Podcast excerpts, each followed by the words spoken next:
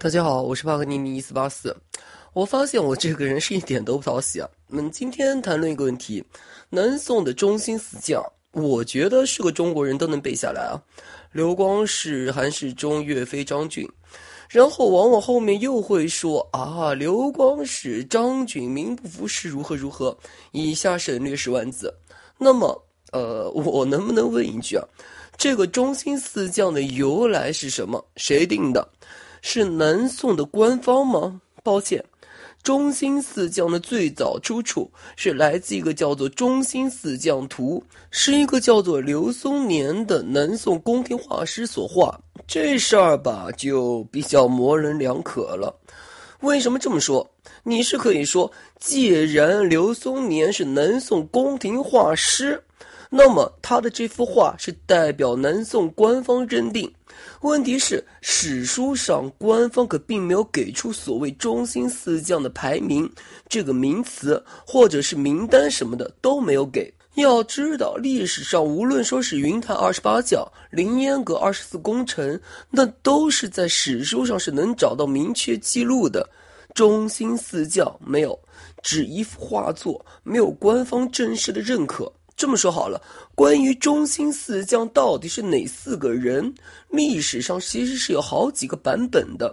好比南宋史官张颖就提出过，岳飞、李显忠、刘琦、威胜是中兴四将。不过注意啊，张颖是史官不假，但是他的中兴四将名单是鉴于他自己的《黄宋中兴四将传》里面，是一份非官方的史书。对。就是野史，这就好像你谈论十大美女，你能有一大堆的答案，哪个答案正确？这个就看你开心了，怎么排都对。至于我嘛，我心目中的第一名，您知道的。所以说，为什么吴阶、吴林兄弟不在中心四将之列？这不公平。呃，您脑省省力气。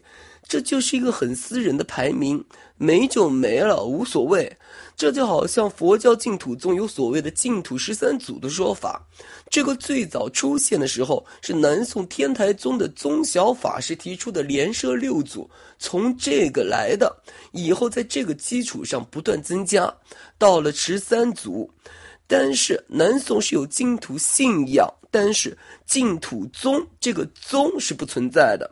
你想啊，净土宗的祖师是人家天台宗的僧人定的，您不觉得哪个地方怪怪的吗？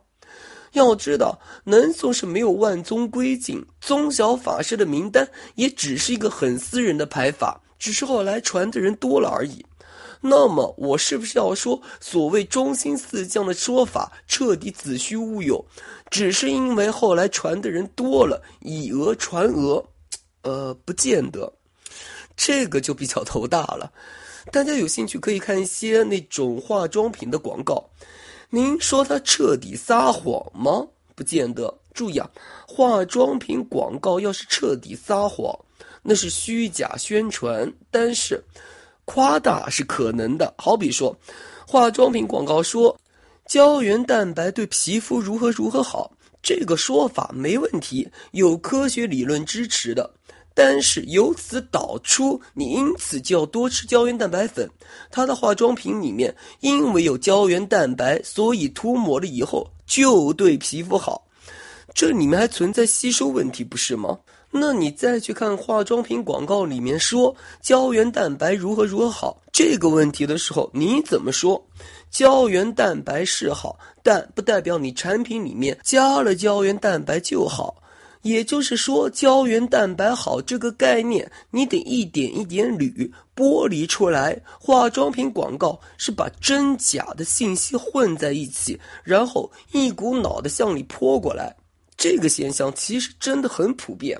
说点不好听的，现在有所谓的工匠精神，您要分清楚啊，那个工匠精神是说精益求精，而不是说生产效率低下、生产力低下。我说一句挨揍的话，有些手艺那是在物质匮乏年代不得已的一种将就，该淘汰就淘汰，没什么可惜的。好比啊，那个修钢笔，钢笔头坏了去修一下，又能写字了。哎，现在钢笔那才多少钱？换个新的怎么了？啊，万宝龙钢笔不该修吗？修钢笔里面有多少文化意义？你知不知道？话说，我说过一个观点啊，一个概念能概括七成左右的现象，那就是对的。您非要用剩下的三成去怼那七成，哎，我就算承认您说的对，又怎么样？您说的到底是特例，还是能代表大多数？哎，您自己心里面没点逼数吗？您是在反驳还是在抖机灵？至于说里面的文化怎么说呢？上帝啊，现在是什么东西后面都敢加“文化”两个字，都敢说是文化。那我问你啊，太监，那能不能算文化？男人胯下那一刀，那位置血管丰富，割不好是会出人命的。要技术有技术，要文化有文化，不合时宜。该灭绝就该灭绝，至于女人缠足裹小脚，那更是文化了，更有诗歌去赞美啊！一弯软玉凌波小，两瓣红棉落地轻。然而该淘汰就该淘汰。老舍《断魂枪》里面借沙子龙之口说：“不传，不传，不传就不传了，没关系。社会在发展，在进步。”这些东西该淘汰就淘汰，一味的敝帚自珍，加个文化就显得逼格比较高。抱歉，你那个就是阻碍社会的前进、社会的发展。注意啊，我不是驳斥工匠精神，我是说您别把工匠精神和生产力低下混为一谈，两者表现看起来是。都是花费大量时间、精力、心血，但是这两个不是一个概念。回到说南宋中兴四将的提法上，这就是一个真真假假混在一起的概念。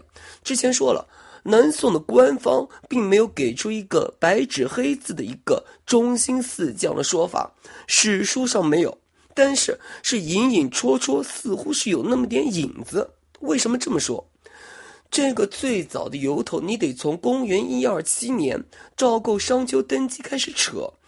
赵构不是天下兵马大元帅吗？然后我说他手下的军队山头众多。等到他登基以后，设置了一个叫做御营五军，前后左右中五军。注意这个御营五军的底子，那是杨维忠、王渊的河北兵，刘光世的陕西兵，以及各地的民间武装力量。等到公元一三零年，赵构跑到江南，河北兵大部分还在河北和金国好，御营五军的力量下降。同时，公元一二九年苗刘兵变，御营五军的可靠性也值得商榷。在这个基础上，赵构额外设置了御前五军，作为牵制御营五军的力量，同时把御营五军的兵权收归到枢密院。接着，在公元一三零年，御前五军改叫神武五军，御营五军改叫神武副军。御前五军已经凌驾在御营五军之上了。等到公元一三一年，神武五军和神武副军再次改组，变成了行营四军。张俊是前护军，韩世忠是后护军，岳飞是左护军，刘光世是右护军。这个行营四军的将领名单刚好和中兴四将契合，也就是说，时下最为流行的我们所熟知的所谓中兴四将的名单，实际上那是南宋的行营四军，中央直属的四支武装力量。我纠结这中兴四将的由来什么的干什么？太闲了，好吧。我主要是想打破大家的一个误区，别以为南宋的全部武装力量就中兴四将的军队不对。即便说行营四军，实际上在行营四军外还有个叫做杨仪忠，他的军队那是殿前司的。但是确实要承认，岳飞、韩世忠、张俊、刘光世确实是南宋几个军队的大山头。作为赵构来说，他是需要削藩中央集权的。实际上，刚刚说的，从最早的御营五军，再到御前五军加御营五军，这个是十个军；再到神武五军、神武副军，这是六个军；最后行营四军就剩下四个军。说人话就是岳飞、韩世忠这些人的崛起，本身就彰显了南宋中央集权的加重。然后说下关于赵构、削藩的问题。第一个，他是对刘光世出手。注意一下时间。赵构是在公元一三七年对刘光世出手的。我们再一翻，就在前面一年，公元一三六年，南宋打败了伪齐三十万军队的攻势，带着这股胜利之威，赵构夺了刘光世的军权。当然，刘光世在伪齐打来的时候，直接放弃了泸州去保采石矶，确实是存在问题。夺了刘光世的军权没毛病，后果那就是刘光世的军队淮西兵变。多说几句刘光世军队的战斗力问题。刘光世呢是出身将门世家，北宋七路军的底子。在公元一二六年十一月，金军第二次包围开封的时候，刘光世带着三千军队过去擒王，划重点：三千军队。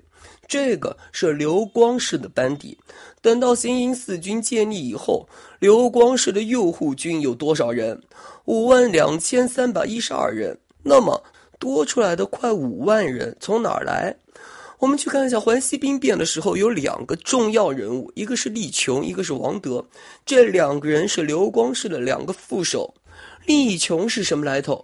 他原本是河北的流寇，在公元一三零年投降刘光世。王德呢，他原本是西路军姚古的部下，在公元一二七年归到刘光世手下。但是在公元一二九年，他是和韩世忠一起追击了苗阜刘真彦的残部的。直到公元一三零年，王德才再次归到刘光世的麾下。也就是说，刘光世的军队里面，那也是山头众多。实际上，行营四军的右护军底下是有十个军的：王德、立琼、王师胜、乔中福、张景、王世忠、李金燕，加上张琪、马清，这两个人是刘光世的亲兵将领，再加上水军，总共十个军。说人话就是，刘光世十个军里面，他自己的人马就两个军。刘光世军队这种山头众多的现象，并不是他所独有的。公元一三三年十二月，赵构令李恒、翟聪、董先、李道、刘高等抗金部队。归岳飞节制。是的，刘高在说岳里面戏份极大，和程咬金似的主。在正史里面，直到公元一三三年才归岳飞管。实际上，岳家军里面还有不少岳飞在剿灭中相杨瑶起义的时候招降的部队。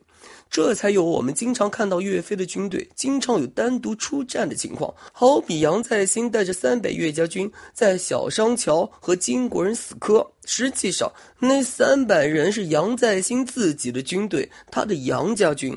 那么，刘光世和岳飞的军队内部山头都不少，怎么刘光世和岳飞两支军队的战斗力差距那么大？我之前说过。辽国面对金国进攻的时候，辽国军队别看一动七八十万，实际上辽国皇帝直接控制的军队也就十万人左右，其余都是联军。这样的军队打顺风仗好打，你辽国皇帝的军队赢了，呼啦啦全上，都是捡便宜；你要是败了，抱歉，跑得比你还快。大家自己想想，苻坚的淝水战败是不是也有这个影子？套用这种思路，我们再去看岳飞和刘光世的军队，考虑到他们的军队都类似联军的性质，这就要求，如果他们想让这支军队有战斗力，他们自己的嫡系班底必须有战斗力，必须要猛。这才有岳飞所谓的刻薄寡恩的记录。他对自己的儿子银官人岳云各种的严格要求，几次岳云作战不利，岳飞是要军法处置的。他这么做不行，他自己的嫡系军队要是失利，周围的联军根本靠不住。到那时候，他们父子两个人都得交代了。类似的，我们去看韩世忠、张俊都有类似的套路。可是这个套路在刘光世这儿不行，为什么？岳飞、韩世忠、张俊那都是平民出身，如今的功名都是豁出性命拼出来的，不拼什么都没有。刘光世那不一样，他是将门世家。哎，为什么要拼？可以说，在刘光世的字典里面就没有拼过。那么，由他指挥的嫡系人马，他的班底战斗力如何？那就实在很堪忧了。而刘光世的军队联军看到核心班底就那样，那我为什么要拼？何苦来哉呢？所谓兵熊熊一个，将熊熊一窝，实在很有道理。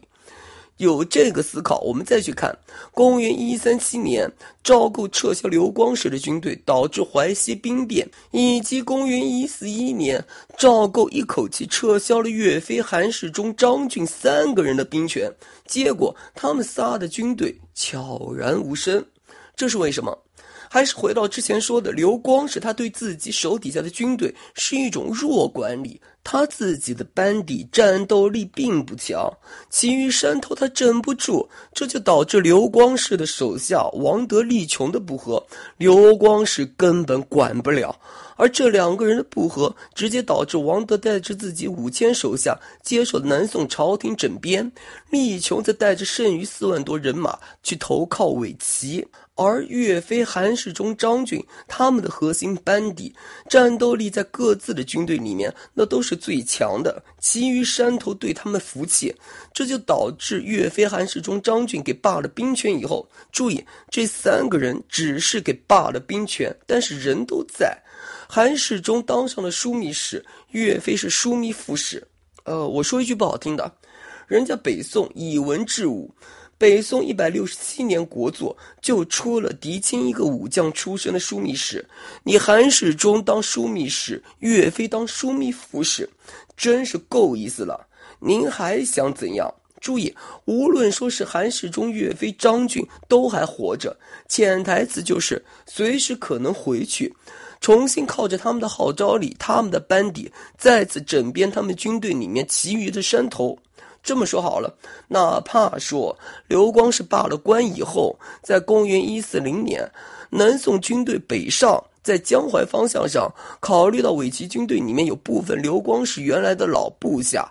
赵构是有短暂恢复刘光世的官职，想靠刘光世的威望去争取他老部下，但是赵构想多了，哪怕刘光世当初在军队里面的时候，他原来的那些老部下，他军队里面非嫡系的山头都不见得买他账，何况是他给罢官了三四年以后，双方又是各为其主，可以说。呃，就是因为韩世忠、岳飞的嫡系人马战斗力特别强，他们的军队其余山头服气，所以赵构对韩世忠、岳飞这些军队的整编才顺风顺水，没有出现解除刘光世兵权以后导致淮西兵变的事情的重演。实际上，赵构对岳飞、韩世忠原来的军队并不刻薄。好比韩世忠的部将谢元，他就成了镇江府驻扎御前诸军都统制。